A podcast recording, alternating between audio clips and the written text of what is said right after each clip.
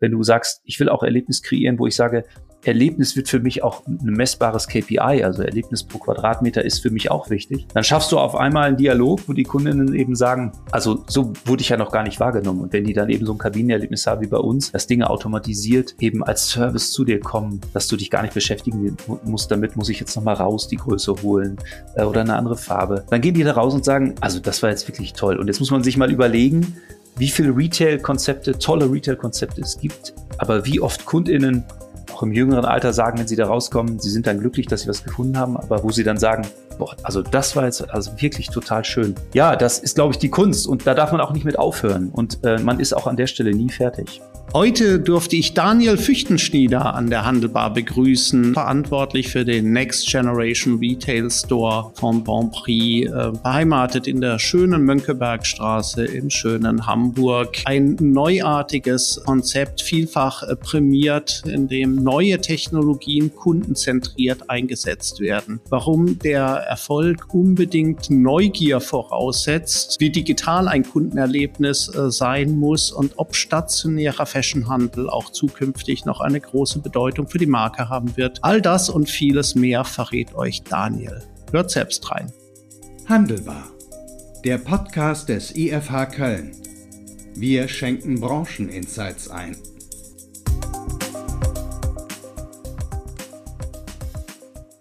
Hallo und herzlich willkommen zur Handelbar, dem Podcast des IFH Köln. Heute wieder mit einem ganz besonderen Gast, den ich ganz, ganz herzlich äh, begrüße. Daniel Füchtenschnieder ist bei uns, Geschäftsführer Bonprix und dort verantwortlich für den NGR Store. Was es damit auf sich hat, da werden wir heute tiefer äh, reingehen. Zunächst mal hallo und herzlich willkommen. Daniel, grüße dich. Hallo Kai. Daniel, leider äh, findet auch dieses äh, Treffen hier virtuell statt, nicht an der richtigen Handelbar, mal angenommen. Wir haben jetzt 17.45 Uhr, wir würden uns jetzt an der Bar äh, treffen. Welches Getränk dürfte ich dir denn bestellen? Also auf jeden Fall äh, ein Kölsch. Schön. Äh, das fände ich ganz, ganz klasse, damit wir da gut eintauchen können in unser Gespräch und in unseren Austausch. Ja, dann müssen wir das mit dem Kölsch unbedingt äh, nachholen. Aber toll, dass du dir die Zeit äh, für uns nimmst in diesen äh, wilden äh, Zeiten. Daniel, was muss man über dich wissen, um das Folgende dann auch richtig einordnen zu können. Ja, also ich bin eigentlich äh, jemand, der ähm, Fashion liebt und äh, auch Fashion schon lange begleitet und dass ich ähm, ja auch das Ganze natürlich immer in Begleitung von Menschen mag und äh, Menschen sind mir eben total wichtig und deswegen tue ich auch das, was ich tue, weil ich tatsächlich äh, versuche mit dem, was ich verantworten darf und, und mache, äh, Menschen zu begeistern. Das mache ich im Privaten, aber das versuche ich eben auch im Beruflichen und deswegen macht es auch so viel Freude. Ich hatte so zwei Begriffe, die mir sofort eingefallen sind, als ich an dich äh, äh gedacht habe und den ersten hast du eigentlich jetzt schon bestätigt. Menschenfänger, ich glaube, du bist einer, der Menschen abholen kann auf, auf eine Reise. Und Neugier, würde ich sagen, das sind so zwei Sachen, die dich auszeichnen, oder? Ja, absolut. Ähm, äh, das, das ist auch was ganz, ganz Tolles. Und äh, was aber noch dazu gehört, finde ich auch, und das muss man auch lernen und das muss man natürlich auch äh, immer begleiten, ist auch Mut. Aber Mut zuzulassen und Mut, sich auf Dinge einzulassen.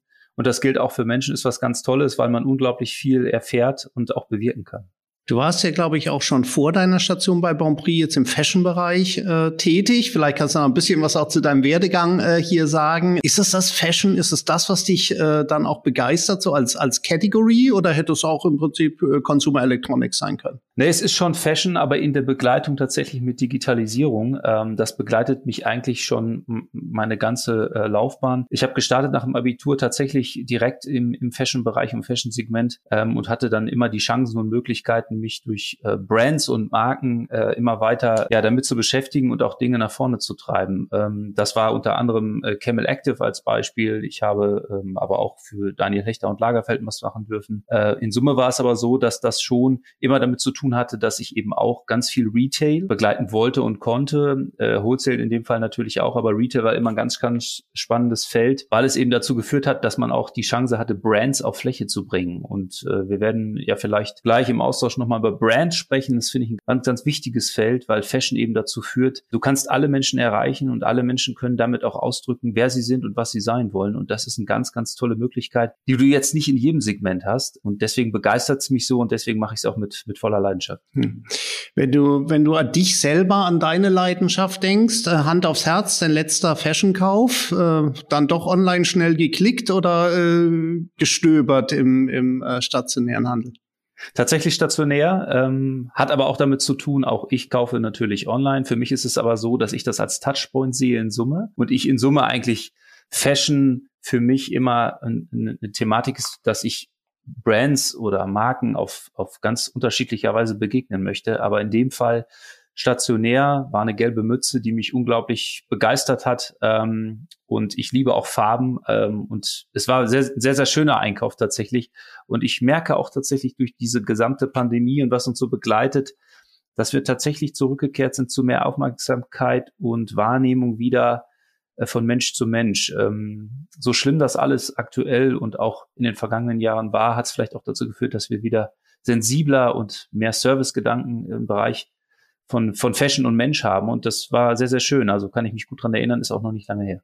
Herr Daniel, äh, die Pandemie ist ja ein gutes Stichwort. Die hat mich ja auch daran gehindert, äh, selber euren äh, tollen Store sich anzuschauen. Aber Kollegin war da, war hellauf begeistert. Ich kann, man kann, ohne dir Honig ums Maul zu schmieren, sagen, du bist verantwortlich für das spannendste Retail-Konzept so auf der Fläche, was wir so in Deutschland sehen. Next Generation Retail Store nennt ihr das. Vielleicht mal ein paar Sätze. Wie kam es zu dieser Idee? Warst du da irgendwo in Fernost unterwegs und hast was gesehen oder in USA? Oder saßt du zu Hause in deinem Kämmerlein und hast gebrütet? Ja, also Erstmal äh, war es so, dass äh, 2016 durfte ich ähm, mit diesem oder mit dem Thema Retail bei Bonprix starten und es ging darum, eine Vision zuzulassen, mal zu schauen, was was gibt's denn eigentlich? Wie, wie, wie bildet sich eigentlich Retail ab? Und ja, ich ähm, bin sehr sehr dankbar und glücklich, dass ich das Thema begleiten durfte und darf äh, und verantworte. Ähm, und dann haben wir angefangen, mal zuzulassen, was gibt's denn so, was wie, wie, wie fühlt es sich an? Und zwar nicht nur äh, in Europa, tatsächlich auch äh, weltweit. Und haben aber erstmal auch gesagt, naja, eigentlich müssen wir erstmal die KundInnen fragen, mhm. was die so fühlen und wie die das so sehen. Nicht nur in Deutschland, auch auf internationaler Ebene.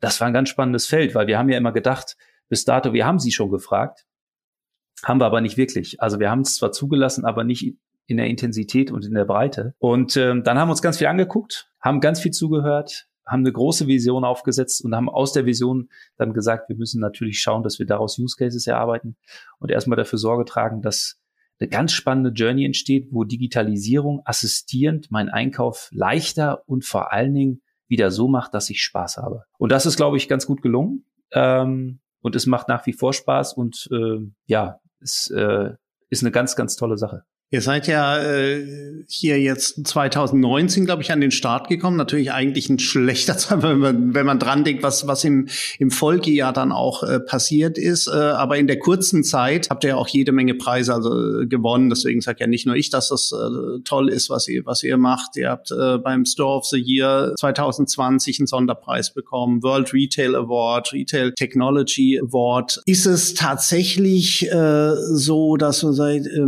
ihr habt hier Elemente einfach nochmal zusammengebracht, die es an anderen Stellen äh, nicht gibt. Ist das das Geheimnis? Ist es das Geheimnis, dass es besonders stark auf die Kundinnen äh, fokussiert ist? Oder ist das Geheimnis, dass ihr halt Technologien ihr testet, ähm, die es sonst nirgendwo gibt? Also Erstmal sind wir sehr dankbar, dass wir diese Preise gewonnen haben und äh, wir sind auch dankbar, dass wir das so, schaffen konnten. Und es war eigentlich so, dass wir gesagt haben, es gibt ganz viel Digitalisierung und die gab es auch schon äh, vor der Eröffnung 2019. Aber in Summe war es so, dass viele Technologien platziert wurden, aber nie in einer sauberen Journey von den Kundinnen her gedacht. Also es war so, dass dann gab es ein Tablet und ein Magic Mirror und es gab verschiedene Möglichkeiten, sich zu begeistern.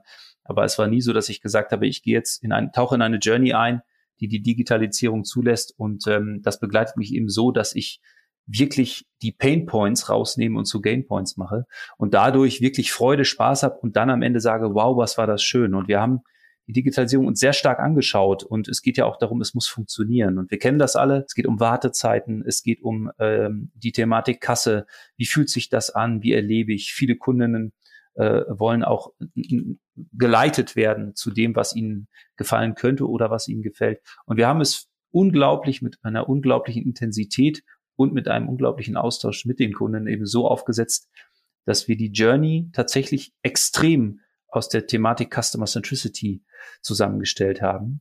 Und das führt zu Leichtigkeit, das führt zu Freude und verbindet dann auch tatsächlich zu dem Thema, ähm, dass Brands eben in Zukunft mit Kunden über Touchpoints im Dialog stehen.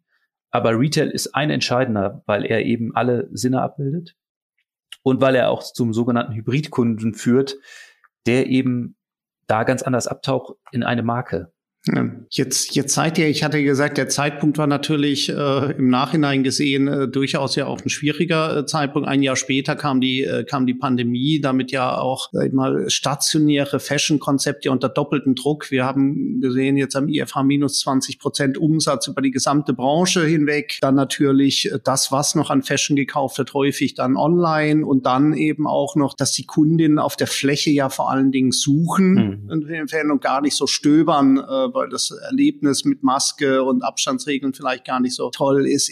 Inwieweit, ich habe dich ja auch so kennengelernt als jemand, der permanent auch das, das Konzept hinterfragt, optimiert, wieder, wieder umstellt. Inwieweit ist das für euch dann auch ein Problem, dass man sagt, gut, das sind ja jetzt auch ganz spezielle Voraussetzungen äh, in, in der Pandemie? Also die Pandemie war für uns genauso treffend äh, und auch äh, schlimm wie für alle, äh, für alle anderen. Im, im, Im ersten Zuge stand natürlich die Sicherheit aller Menschen an, an erster Stelle. Und und äh, wir haben halt durch die Pandemie natürlich auch nicht die Geschwindigkeit gehabt wie andere, äh, aber vor allen Dingen für uns, weil wir gesagt haben, wir testen eben, wir schauen, was passiert, wir entwickeln uns weiter. Das, das Konzept ist niemals fertig. Wir wollen mit Kundinnen weiter im Dialog stehen, um es auch weiterzuentwickeln. Wir wollen uns austauschen. Und natürlich haben wir dadurch auch die Geschwindigkeit nicht so halten können. Und wir haben gesagt, es dauert eben so lange es dauert. Aber die Pandemie hat eins bewirkt. Wir hatten, als wir gestartet sind 2019 im Februar, was das Thema Digitalisierung im Einzelhandel, vor allen Dingen aber im Fashion-Bereich angeht, kaum eine Marktdurchdringung. Also es gab, alle hatten natürlich das Thema Device und jeder hatte sein Handy äh, in der Hand, aber so im Bereich des, des Shoppings, des Erlebnisses für Retail eben noch nicht so. Und die Pandemie mit allem Schlechten und Schlimmen, was da ist, hat aber tatsächlich dazu geführt, dass ein Turbo eingelegt wurde. Einmal aus der Sicht der Marktdurchdringung oder aus der Sicht der Brands, ähm, aber auch aus dem Verständnis der Kundinnen heraus, dass das ein, ein ganz tolles äh, Erlebnis ist, eben das Device als Beispiel zu nutzen. Und wir haben durch die Pandemie eben jetzt dann auch gelernt, Dinge wieder zu verändern. Du sagtest es eben. Ähm, ich nehme mal ein Beispiel. Wir hatten natürlich gesagt, wenn du bei uns in die Brand eintauchst, in den Store, dann brauchst du die App, entweder mit deinem eigenen Device oder mit einem Leih-Device. Und das war aber so, dass das schon du brauchst halt die App, du musst dich einloggen und du musst sie gegebenenfalls runterladen. Und durch die Pandemie haben wir eben gemerkt, da muss noch mehr sein. Wir brauchen andere Varianten, wir brauchen andere Möglichkeiten. Die App ist nach wie vor toll und wichtig, aber vielleicht gibt es auch noch äh, zu der App eine andere Möglichkeit, die parallel läuft. Und das wäre in dem Fall eine PWA, eine Progressive Web App. Die fühlt sich so an, die sieht auch so aus, führt aber dazu, dass du jetzt deine Kamera öffnest und direkt in der Journey bist. Und das ist natürlich nochmal ein ganz anderes Erlebnis, wenn du jetzt einkaufen, shoppen gehen möchtest und deine Kamera anmachst, fängst an zu scannen und dann erlebst du das, was in unserem Store möglich ist. Und vor allen Dingen erlebst du dann unsere Brand auf jeglichen Touchpoint. Und das ist was ganz Tolles, finde ich. Und dadurch haben wir natürlich durch die Pandemie ja immer mehr hingeschaut und zugehört. Und selbst wenn eben und das gab es ja leider nun auch, äh, die Stores geschlossen waren, war es ja so, dass du trotzdem mit Kunden in Dialog stehen konntest über, über die App oder über den Online-Shop. Ja. Aber würdest du sagen, was, was wir feststellen jetzt ganz generell in unseren Konsumentenbefragungen, ähm, wir sehen einfach, dass, dass Verweilzeiten kürzer werden in den Stores, dass, dass äh, Kundinnen und Kunden mehr oder minder schnell rein, schnell raus. Das ist ja gerade Fashionhandel lebt ja auch von Inspiration, lebt ja auch davon, dass man noch hier ein Accessoire sieht, was gut äh, dazu äh, passt. Würdest du sagen, dass sich die Journeys, die er ja sehr genau auch analysiert, dass sich das schon jetzt auch verändert hat über, über den Zeitablauf? Ähm, seht ihr das auch, dass Verweilzeiten beispielsweise kürzer werden, zielgerichteter die Käufe äh, stattfinden? Also die Verweilzeiten verändern sich, aber wir müssen feststellen, dass sie tatsächlich in den Kabinen länger werden. Das liegt aber, und wir können ja innerhalb des Konzeptes ganz viel messen. Ähm, wir können auch sehen, was Kundinnen sich auswählen, ähm, was sie kaufen, was nicht. Aber wir sehen auch, wie lange Kunden eben äh, die Verweildauer ist. Ich glaube, man muss gut hinschauen, weil wir gehen ja alle mit der Pandemie und äh, auch wenn die Pandemie dann hoffentlich in diesem Jahr abschwächen wird, dann wird es, denke ich, gibt es eine Art New Retail.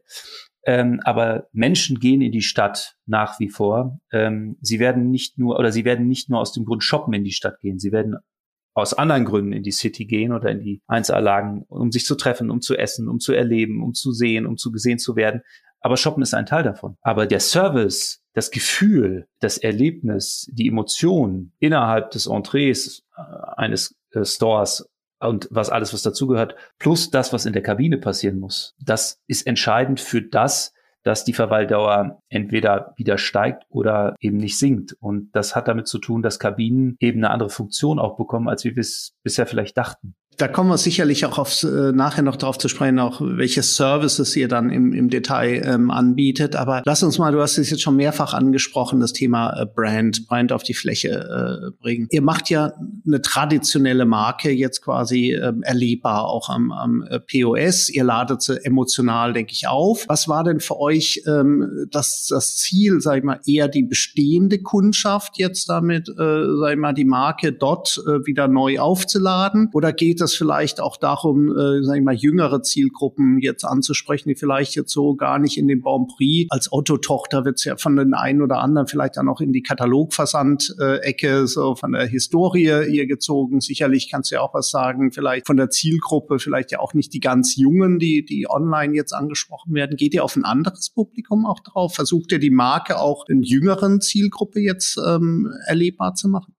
Also wir wollen die Kunden, die mit uns äh, gewachsen sind und die wir haben, wollen wir natürlich mitnehmen und auch begeistern und auch in unseren Store einladen. Aber es geht auch tatsächlich darum, natürlich neue Kunden zu begeistern und äh, für Bonprix eben zu gewinnen. Das schaffst du natürlich äh, auch nur dann, wenn du, wenn du nicht mit dem gesamten Sortiment loslegst, weil du solltest schon versuchen, eine gewisse Spitze abzubilden. Und wir haben natürlich schon gesagt, dass wir, wenn wir dieses Konzept mit diesem Konzept starten, auch eine jüngere Kundin ansprechen wollen. Du kannst, äh, wenn du so ein Konzept hast und wenn du auch ähm, eine gewisse Größe von, von einem Retail-Store hast, dann musst du schon fokussieren und schauen, wofür steht das denn jetzt? Es soll eben ein Entree zur Marke sein, ein Touchpoint. Aber wir wollen natürlich Menschen und Kundinnen äh, begeistern, die dann sagen, wow, das ist ja wunderbar. Ähm, ich kenne zwar Bonprix, aber ähm, hier habe ich eben noch mal eine ganz andere Seite entdeckt, kann Bonprix hier riechen, anfassen, berühren und äh, sehen. Und natürlich wollen wir aber auch Kunden, jüngere Kunden begeistern, die sagen, mit Bonprix kenne ich zwar, Vielleicht habe ich schon mal gehört oder auch nicht. Und äh, dieser Überraschungseffekt, dass sie eben sagen, das ist ja hier wirklich toll und äh, eine tolle Kollektion, tolle Ware, tolle Preise, aber die nehme ich auch total wahr. Und die nehme ich auch wahr, weil ich ja als Mensch oder als Kundin eben auch mit Digitalisierung und mit meinen Informationen, die ich auch habe, ähm, über Social Media oder andere Dinge eben auch genau weiß, was, was ich will, was, was zu mir passt. Aber ich lasse mich auch gerne überraschen. Und ich glaube, der Effekt, und da können wir jetzt nochmal die Schleife drehen, zu dem, was du eben sagtest mit der Verweildauer. Wenn du eben Erlebnis kreierst, und wir hatten ja schon einige Austauschformate dazu, wenn du sagst, ich will auch Erlebnis kreieren, wo ich sage, Erlebnis wird für mich auch ein messbares KPI, also Erlebnis pro Quadratmeter ist für mich auch wichtig. Dann schaffst du auf einmal einen Dialog, wo die Kundinnen eben sagen, also so wurde ich ja noch gar nicht wahrgenommen. Und wenn die dann eben so ein Kabinenerlebnis haben wie bei uns, dass Dinge automatisiert eben als Service zu dir kommen, dass du dich gar nicht beschäftigen musst damit, muss ich jetzt nochmal raus die Größe holen äh, oder eine andere Farbe. Dann gehen die da raus und sagen, also das war jetzt wirklich toll. Und jetzt muss man sich mal überlegen, wie viele Retail-Konzepte, tolle Retail-Konzepte es gibt, aber wie oft KundInnen auch im jüngeren Alter sagen, wenn sie da rauskommen, sie sind dann glücklich, dass sie was gefunden haben, aber wo sie dann sagen, boah, also das war jetzt also wirklich total schön. Ja, das ist, glaube ich, die Kunst und da darf man auch nicht mit aufhören und äh, man ist auch an der Stelle nie fertig. Ja. Ich hatte ja mit dem Stefan Wenzel, den kennst ja auch gut, auch an, hier an der Handelbar ja diskutiert über die, die Macht der Marke. Und gerade im Fashion-Bereich denke ich, äh, Marke das A und O jetzt in der, in der Branche. Jetzt haben wir ja drüber diskutiert, welche Ziele ihr dann auch verfolgt mit dem, mit dem Store. Hand aufs Herz, jetzt ein Store in, in Hamburg, dann noch die Pandemie, also gar nicht die Möglichkeit, jetzt unendlich viele Kundinnen direkt mit diesem Store vertraut zu machen. Wie gut ist es euch da schon gelungen, jetzt mit der die Marke auch noch aufzuladen. Ihr messt ja mhm. alles. Mhm. Du hast das Erlebnis, das ist meine Lieblingskennziffer, Erlebnis pro Quadratmeter. Aber äh, ihr messt ja sicherlich auch, was passiert mit dem Image. Kann man da schon was sehen? Ja, ganz bestimmt. Ähm, also das Konzept hat uns sehr, sehr gut getan und wir sind sehr, sehr glücklich, dass wir das äh, so mit Kunden gemeinsam äh, aufsetzen konnten und dass es auch so funktioniert. Und wir sind sehr, sehr glücklich mit dem, was wir lernen und was wir sehen. Aber du sagtest es, die Pandemie, ja, hat dazu geführt, und das sagte ich eben schon, dass wir eben auch ähm, ja, Zeiten hatten, wo wir nicht so viel lernen konnten, weil wir eben leider schließen mussten, also das Konzept oder den Store in dem Fall. Wir haben dann, wie eben erwähnt, über andere Kanäle natürlich weiter versucht, Dinge ähm, zu erarbeiten, aber trotzdem nehmen wir uns weiterhin Zeit. Wir sind auf einem guten Weg, ähm, aber wir nehmen uns jetzt weiterhin Zeit, ähm, noch Dinge zu erarbeiten und äh, aufzunehmen und schauen dann eben, ähm, wie lange es dann dauert. Aber wir sind da guten Mutes ähm, und sind sehr zufrieden mit dem, was wir bisher so sehen und äh, erreichen konnten. Jetzt lass uns auf die, auf die Umkleidekabine nochmal zurückzukommen. Das ist so der Punkt, wo ich sage, das ist ja wirklich so ein klassischer Painpoint, gerade im Winter äh, hier. Ähm, wie digital muss es denn auch sein? Du kennst ja sicherlich im Gegensatz zu mir, ich kennst nur von Bildern hier, äh, Heunters hatte ja, ich weiß gar nicht, ob sie es immer noch haben, dieses Konzept vollautomatisch in die Umkleidekabine. Äh, ich hatte euren Ansatz eher als Enabler für Personal auch äh, verstanden. Seid ihr jetzt da auch vollautomatisch unterwegs oder es vielleicht auch davon, diese Technologie, dass gerade die Menschen auf der Fläche dann auch befähigt, einen, besseren Service dann zu bieten? Also Mensch spielt schon eine Rolle, finde ich auch nach wie vor ganz, ganz wichtig, mit allem Digitalen, was möglich ist und alles, was an digitalen äh, Themen auf, auf Flächen in Zukunft kommt, ist Mensch ganz, ganz wichtig, weil das ist der Grund, warum wir in die, in die Stadt gehen. Wir sind Social Animals, wir brauchen das und wir lieben das. Ähm, wir haben äh, innerhalb des Konzeptes gesagt, äh, auch Mensch, ja, Mensch begegnet dir dort. Aber wir versuchen natürlich eine gewisse äh, Thematik in den Kabinen umzusetzen, wo du sagst, eine Kabine braucht erstmal Raum. Sie braucht erstmal auch Gefühl, Emotionen. Das heißt, das hat damit zu tun, egal was du für dich anziehst oder ausziehst. Es ist immer ein intimer Moment. Und da solltest du auch genauso mit umgehen. Und deswegen sollte eine Kabine immer ein Gefühl vermitteln von, von Wertigkeit, von ähm, dem Thema, dass ich für mich bin, wenn ich das will. Ähm, und es sollte eben nicht so sein, dass ich von dem, der vor mir dort war, Dinge wahrnehme, weil das führt dazu, dass ich ein Unwohlsein bekomme. Das kommt gar nicht von mir, das kommt von Kunden, aber du kennst es. Klassische Themenkabine, ich komme da rein, da liegt da erstmal noch was von meinem Vorgänger, dann ist der Vorhang nicht ganz schließbar und dann ist auch noch ein bisschen Staub da drin. Dann fängt das an, so, so wir zu werden. Und wir haben gesagt, dieses Thema müssen wir dringend, und das ist tatsächlich ein Painpoint gewesen, müssen wir dringend beheben. Und Digitalisierung hilft dazu natürlich, wenn dir was fehlt oder wenn du was brauchst, weil es geht um andere Größen, es geht um andere Farben, es geht vielleicht auch um Hilfe. Es geht auch darum, dass vielleicht deine Freundin, dein Mann, dein Kind auch damit eintauchen möchte. Und der Platz, den musst du dann auch geben. Und Kabine ist ganz, ganz wichtig, weil sie entscheidend ist für das, was du eben beschrieben hast, Verweildauer. Und Verweildauer ist wichtig, damit du mit Menschen anders im Dialog stehst. Plus, dass du Daten generierst und die Daten dazu führen, dass du immer besser wirst in deinem Thema Service und in dem, was du an Kuratierung als Beispiel, und am Ende sind Retail Stores in Zukunft kuratierte Angebote, die, die Geschmack, die Lust machen auf Brand, auf die Marke. Und es müssen eben Trends und, und Themenwelten gestaltet werden, weil Kunden auch oft überfordert sind. Das Ganze ist eben im Kernpunkt einmal die Journey in Summe, das hat mit Entree und auch Checkout zu tun, aber vor allem mit Kabine. Und ich glaube, Digitalisierung hat nicht nur damit zu tun, das macht, ich, ich nehme viel Technik und setze sie da ein. Es hat damit zu tun, was möchte ich meinen KundInnen vermitteln und wie kann ich Digitalisierung dazu nutzen, dass das Assistieren dadurch so führt, dass Menschen im Store, da komme ich jetzt nochmal zurück, nämlich unsere Fashion Assistants, Zeit für dich haben und sich nicht damit beschäftigen, Ware auszuzeichnen, Ware zurückzuräumen, äh, Preise hin und her zu, zu äh, zeichnen. Die sollen sich um dich kümmern. Und zwar so, wie du das zulässt und wie du das möchtest und wie KundInnen das möchten. Und äh, das ist ein ganz wichtiger Punkt. Und wir sehen halt oft in Konzepten, dass Mitarbeiterinnen der Brands oder Marken in den Retail-Läden damit beschäftigt sind, zu kassieren, die Kabinen aufzuräumen und Ware zu bewegen. Aber wenig mit den Kunden in den Dialog gehen. Und das ist sehr, sehr schade. Und das haben wir gut gelöst mit dem, was ich eben beschrieben habe. Ja, also genau das können wir auch mit, äh, mit unseren Studien unterstreichen, was du, was du äh, sagst, dass dann äh, oft die, die Zeit äh, mit den falschen Sachen verbracht wird, die eben nicht auf die, auf die Customer Experience so da, drauf laden. Aber nochmal zurück zu der Frage, was ist deine Einschätzung oder wie sind eure Erfahrungen gegebenenfalls? Äh, glaubst du, es macht einen Unterschied, wenn ich jetzt in der Kabine bin und die Jeans passt nicht und ich drücke auf den Knopf für eine andere Größe, ob das jetzt der Jeans aus dem Schacht dann äh, hier zu mir in die Kabine kommt ob das eine äh, Verkäuferin oder ein Verkäufer ist, der sie bringt? Glaubst du, das macht einen Unterschied?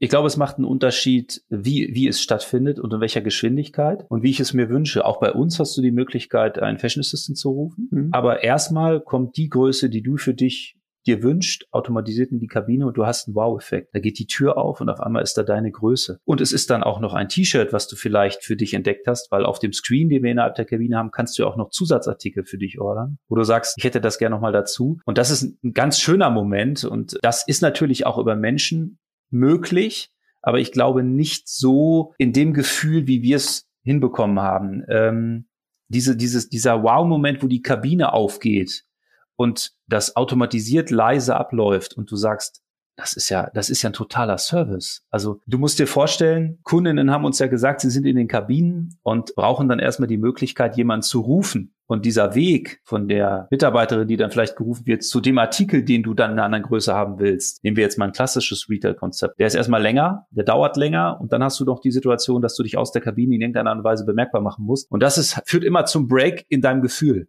Und auch das kommt nicht von mir. Kunden haben gesagt, dieses Gefühl in der Kabine einzutauchen in das, was ich für mich entdeckt habe. Dieses T-Shirt, diese Hose, wo ich sage, die will ich ja jetzt. Ne? Und ich will auch genau die haben.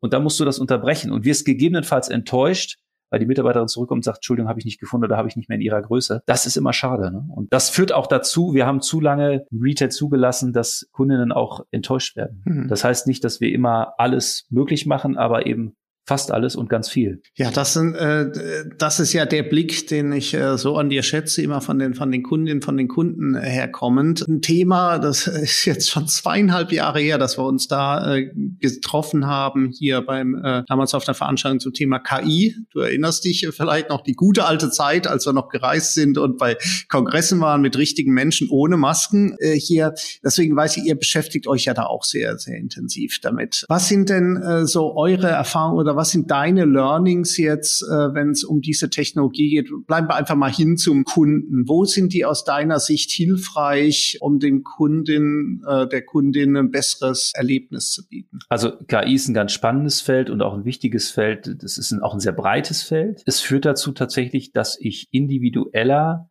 mit den jeweiligen KundInnen mich beschäftigen kann. Es führt aber auch dazu, dass ich schneller Dinge möglich machen kann und aber auch in der, in dem Learning daraus, also alles, was ich dadurch eben generieren kann, schafft es eben eine Möglichkeit, dass ich äh, Mensch to Mensch viel direkter, viel schneller und viel gradgerichteter auf das, was deine Bedürfnisse und Wünsche sind, äh, schaffe. Das gilt nicht nur für Online oder Mobile Commerce oder App, das gilt eben dann auch für Retail. Und ich glaube, dass KI für den Retail in Summe für die Zukunft, und ich hatte es vorhin gesagt, nach Corona oder mit Corona, dieser New Retail, da wird KI, glaube ich, eine ganz große Rolle spielen.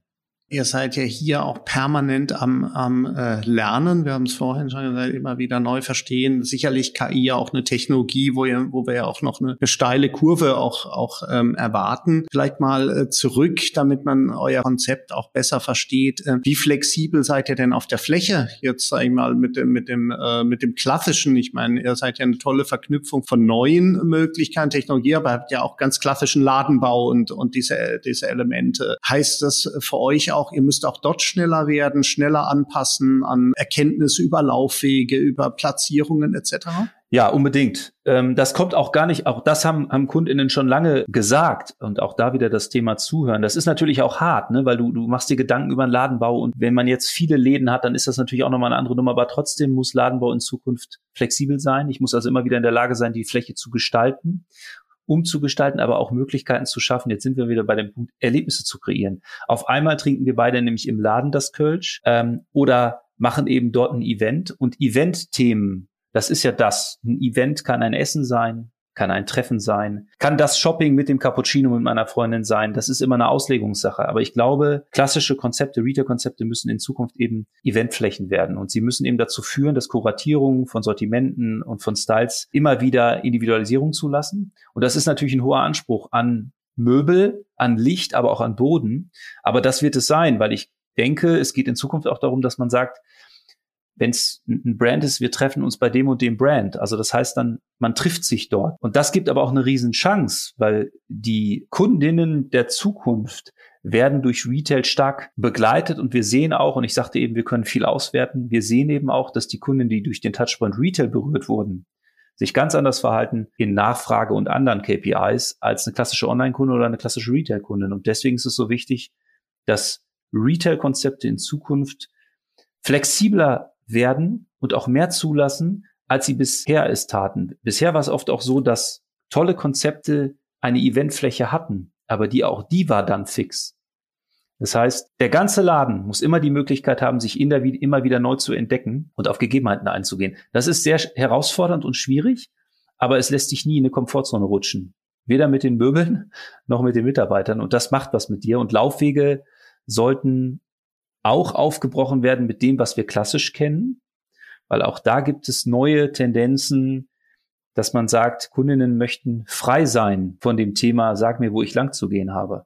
Jetzt kenne ich dich ja als jemand, der, der, äh, wie gesagt, ja neugierig ist, auch jemand, den, äh, den persönlich das Thema Nachhaltigkeit ja auch wichtig ist. Geht dir da auch neue Wege? Äh, oder gerade die Fashionbranche ist ja durchaus nicht, nicht unumstritten, wenn man, wenn man so uns die Presse anschauen, kaum ein Tag vergeht, an dem nicht äh, letztlich das Thema äh, Fashion hier dann auch fast schon gegeißelt äh, wird. Wie ist da deine Sicht und äh, wie gesagt, geht dir da auch irgendwie äh, spezielle Wege?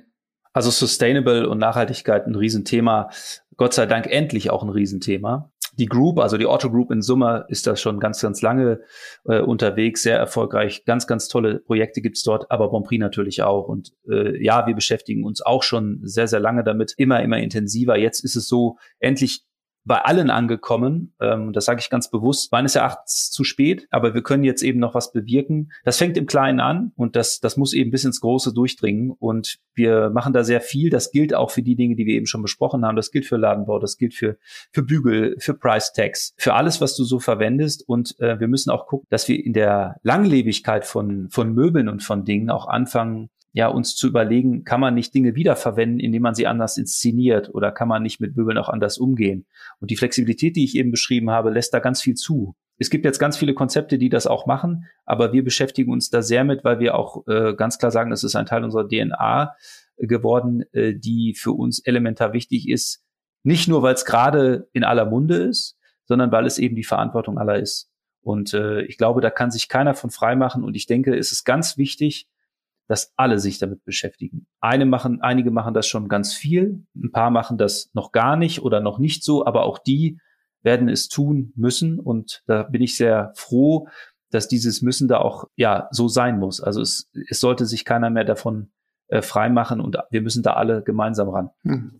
Verantwortung ist ein, ist ein äh, Thema, ohne jetzt zu viel Last auf deine Schultern äh, dann auch legen äh, zu wollen, Daniel. Aber könnte man nicht so sagen, wenn, äh, wenn, wir, wenn wir uns anschauen, dass ja Fashionhandel eigentlich, das sehen wir seit, seit Jahren, Jahrzehnten in unserer Studie hier, vitale Innenstädte ja der Treiber in die Innenstädte äh, hier ist. Wenn es um Handel geht, geht es in allererster Linie um Fashion. Heißt es nicht, wir brauchen tatsächlich viel mehr von diesen Konzepten, wie du sie jetzt äh, hier dann äh, repräsentierst, neue Konzepte im äh, Fashion, um die Leute auch wieder in die Innenstädte zu kriegen. Äh, weil mit dem Bestehenden, das sehen wir ja, die Frequenz hat ja nicht erst in der Pandemie abgenommen in, an vielen, vielen Standorten, sondern schon vor der Pandemie. Also ist es nicht nur zwingend erforderlich, hier mehr von dem äh, zu haben, was du, was du hier geschaffen hast in, in Hamburg. Unbedingt. Und ich bin auch, und das weißt du, ich tausche mich gerne aus. Ich finde es wichtig, dass wir anfangen, uns auch als Brands und Marken und Konzepte, dass wir anfangen, wirklich, und das tut ihr ja Gott sei Dank auch ganz stark.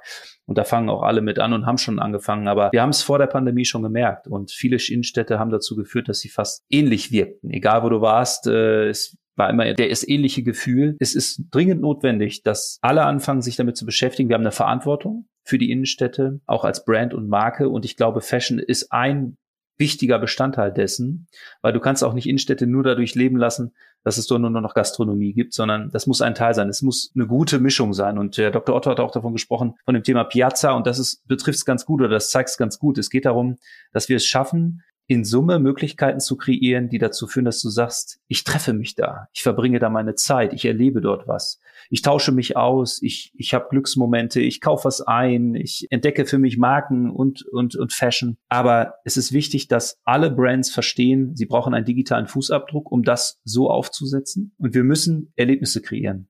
Und diese Erlebnisse sind eben extrem entscheidend dafür, dass wir die Frequenzen in den Innenstädten wieder nach oben kriegen. Und äh, das ist eine Kombination aus ganz viel. Das hat auch mit Nachhaltigkeit zu tun, weil nämlich Grünflächen entstehen müssen. Ja, ähm, aber es muss eben auch sein, weil Fashion ist schon ein Treiber. Zu Beginn des Gesprächs habe ich dir gesagt, dass Fashion eben auch zulässt. Du kannst dich darüber ausdrücken. Du kannst zeigen, wer du sein willst oder wer du bist.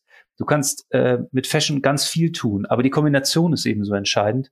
Und ich fände großartig und ich finde es toll, welche Geschwindigkeit jetzt entstanden ist. Und wir sehen auf einmal, dass, dass Retailer Onliner werden und dass Onliner Retailer werden. Und das ist ganz, ganz wichtig, weil wir müssen auch aus dieser Kanaldenke weg. Es geht um Touchpoint, es geht um Begeisterung. Und es geht darum, dass wir innerhalb der Konzepte und innerhalb der Städte das aufladen müssen und dass wir uns auch immer wieder verändern und erneuern und dass wir alle verstehen, dass wir nie zu Ende sind und dass wir auch sagen, wenn ein Store eröffnet hat, dann müssen wir uns schon wieder darüber Gedanken machen, wie können wir ihn verändern. Das ist natürlich ein Prozess und wir kommen natürlich aus ja aus einer sehr klassischen traditionellen Thematik, aber ich denke durch Corona, so schlimm sie wie gesagt diese ganze Zeit jetzt ist und war, uns da auch eine riesen Chance gegeben hat, dass die Digitalisierung eben im, vor allen Dingen im Retail Turbo zugelegt hat. Ja, wir biegen leider schon so ein bisschen auf die Zielgerade ein, äh, Daniel. Aber jetzt hast du ja gesagt, wenn man einen Store aufmacht, da muss man direkt schon dran denken, wie man ihn verändert. Muss man nicht auch direkt schon äh, dran denken, wie man äh, Erfolgskonzepte vielleicht multiplizieren äh, kann? Äh, heißt das nicht für euch auch, wenn man sagt, gut, eigentlich der Store macht ja das, was er soll. Er lädt positiv aufs Image. Ihr sammelt sehr gute Erfahrungen jetzt für die Customer Experience eurer Kundin. Sollte man dann nicht mehr davon äh, machen? Machen? Ist mehr geplant? Ja, ich habe ja gesagt, wir, wir, wir haben schon gesagt, äh, als wir gestartet sind mit dem Konzept und als wir gesagt haben, okay, wir sind jetzt soweit, den Pilot Store zu eröffnen in der Hamburger Innenstadt, dass wir lernen wollen und auch lernen müssen, weil wir wollen nicht zu früh sagen, ja, wir sind jetzt soweit. Ich glaube, durch die Pandemie hat sich das Thema natürlich, wie eben auch erwähnt, verschoben. Wir werden jetzt erstmal weiter lernen noch. Es, es geht darum, gut zuzuhören und es geht auch darum, was ist durch die Pandemie vielleicht hat sich da auch nochmal verändert? Und was müssen wir daraus vielleicht noch generieren, um dann noch besser zu werden? Und ich denke, und die Frage kam ja schon oft, ja, wie lange nehmt ihr euch denn Zeit? Und dann äh, habe ich immer gesagt, und das sage ich nach wie vor, solange es eben dauert. Weil es geht darum, ab einem gewissen Absprunghöhe eben sicher zu sein. Und zwar nicht sicher, dass man sagt, also sicher ist man sich natürlich nie in, in Summe, aber dass man eine gewisse Sicherheit hat zu sagen, die Kundinnen mit uns gemeinsam haben jetzt bestätigt und es ganz klar aufgezeigt, dass wir jetzt an dem Punkt sind. Und wir wollen uns aber noch Zeit nehmen, weil die Pandemie eben dieses Zeitfenster verschoben hat und weil sie Dinge sich auch noch mal ein bisschen auch an der Stelle verändert haben. Leider schon äh, so die letzte äh, Frage, äh, Daniel. Wenn wir, ich sage immer, äh, fünf Jahre ist das neue zehn Jahre. Also zehn Jahre würde ich mir nicht zutrauen, aber vielleicht traust du dir fünf Jahre äh, zu. Wie wird Fashionhandel aus deiner Sicht da aussehen? Ich schmeiß dir mal äh, drei Brocken äh, zu, die, die mir so in den äh, Sinn kommen. Ich glaube, äh, Marken dominiert, Kunden äh, zentriert und mit vielfältigen Touchpoints auch auf der Fläche. Ja, also ich denke, Fashion wird in Zukunft kuratierter sein, erlebbarer sein. Es wird so sein, dass Fashion dazu führt, dass wir Modernisierung und Wahrnehmungsveränderung kriegen, wie was präsentiert wird, dass wir zulassen, dass auch das Thema Verschmelzung von, von Brands, also Brand ist ein Riesenthema, Brand ist, ist ein ganz wichtiger Punkt an der Stelle, dazu führt, dass wir Fashion, glaube ich, schon neu erleben werden. Und dass das, was wir eben beschrieben haben, Digitalisierung, aber eben vor allen Dingen KI eben auch das nochmal anders möglich macht. Ich schaue sehr freudig auf das, was ich glaube, was da kommen wird. Aber ich kann eben nur noch mal empfehlen, an der Stelle auch den Mut zu haben, zuzulassen, mal Ebenen zu verlassen, die jetzt vielleicht noch gut funktionieren. Und du sprichst über fünf Jahre. Es gibt bestimmt Themen, die jetzt noch gut funktionieren, aber in drei Jahren eben nicht mehr. Und da muss man eben sich überlegen und deswegen nochmal wichtig, wenn ich was erstelle, erarbeite, aufsetze und es funktioniert super, muss ich trotzdem für mich schon drüber nachdenken, wie kann ich es besser machen oder wie kann ich es anders machen, weil diese Haltbarkeit von Dingen aufgrund der Digitalisierung, die ist so nicht mehr gegeben. Und es führt zu sehr viel Bewegung, es führt zu sehr viel Chance, aber ich muss es wirklich zulassen. Und ähm, das bringt uns alle so ein bisschen aus der Komfortzone, ja. Aber die Frage ist, ist nicht das auch das Leben? Und das finde ich ganz, ganz schön, weil Bewegung finde ich immer spannend. Und äh, wenn man sich vorstellt, was jetzt schon alles passiert ist an Möglichkeiten, auf einmal gibt es Fahrradstraßen in den Innenstädten. Auf einmal fangen Brands an, die vorher riesen Konzepte hatten, ganz kleine Läden zu machen, wo du stöbern kannst. Menschen nehmen Menschen wieder anders wahr. Wir sind in der Haltung zum Treffen, in der Haltung, was es bedeutet, zusammenzusitzen, haben wir sehr viel erleben und aus, auch aushalten müssen. Aber es hat uns, glaube ich, sensibilisiert, was Schönes. Und das sollten wir auch nutzen, um für die nächsten fünf Jahre äh, uns aufzustellen, weil da wird ganz viel passieren. Und ähm, das ist aber ein ganz spannendes, tolles Feld.